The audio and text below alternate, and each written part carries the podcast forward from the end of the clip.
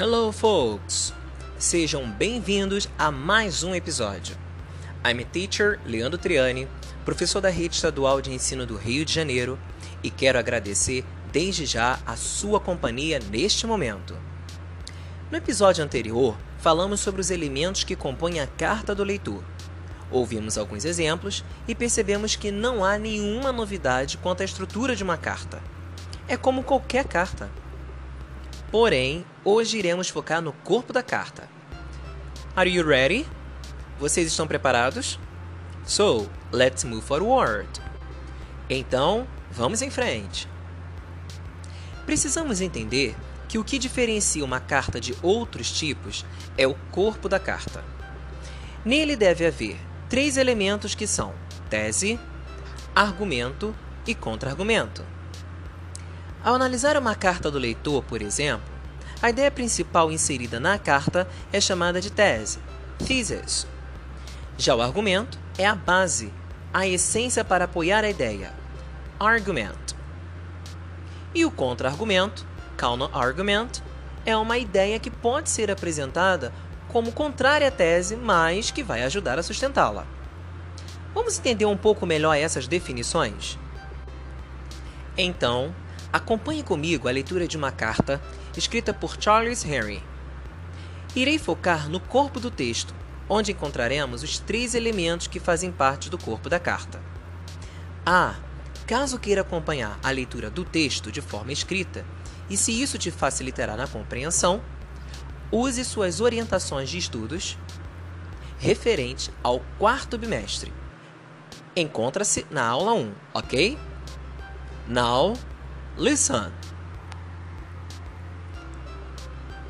Sir, what Fitton Harihan, August 22nd, writes is true. But the elephant in the room is that, in these harsh economic times, many cannot afford adequate dental treatment. Also, there is no mention of a reduction in fees to meet the economic realities that face the nation general. Yours, etc., Charles Henry. Na carta de Charles Henry, você pode notar que ela é bem objetiva. Ele só usa três sentenças. Na primeira sentença em destaque, ele apresenta seu comentário inicial, ou seja, a tese. What Fitton Harihan, August 22nd, writes true. O que Fitton Harihan, no dia 22 de agosto, escreve é verdade. But the elephant in the room is that, in these harsh economic times, many cannot afford adequate dental treatment. Mas o problema é que nesses tempos de crise econômica, muitos não podem pagar um tratamento dentário adequado. Nesta segunda sentença, temos a presença do argumento. Neste caso, ele é introduzido por um conectivo chamado but, que quer dizer mais, porém. Vale lembrar que este conectivo indica contraste, ou seja, uma ideia contrária. Já na terceira sentença, temos a presença do contra-argumento, iniciado pela palavra also, que adiciona informação ao argumento. Also, there is no mention of a reduction in fees to meet economic realities that face the nation general. Além disso, não há menção de uma redução nas taxas, que corresponderia às realidades econômicas que a nação em geral vem enfrentando. Perceba que o universo de pessoas que escreve cartas para a redação de um jornal ou uma revista, assim como a carta do leitor que ouvimos há pouco, é variado, isto é, tem-se um conjunto de indivíduos que desempenha diferentes papéis na sociedade da qual fazem parte.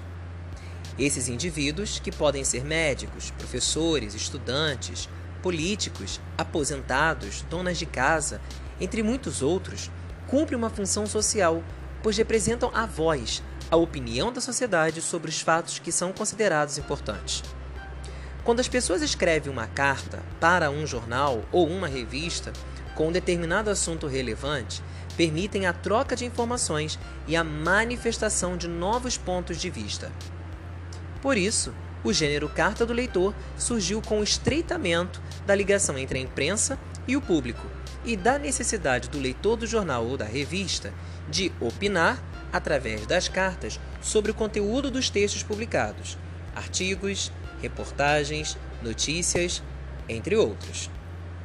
Então, que tal você elaborar uma carta escolhendo um determinado assunto relevante para que assim você possa expor seu ponto de vista? Não perca tempo. Aproveite este momento para exercitar seu vocabulário e, principalmente, manifestar suas opiniões. Espero te encontrar no próximo episódio. Bye bye! See you!